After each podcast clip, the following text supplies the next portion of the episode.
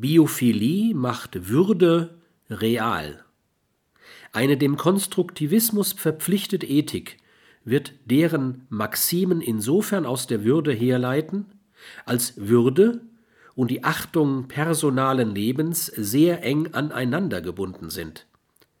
Erst eine Ethik der Biophilie gibt dem Begriff, den das Wort Würde benennt, seinen Sinn und seine Bedeutung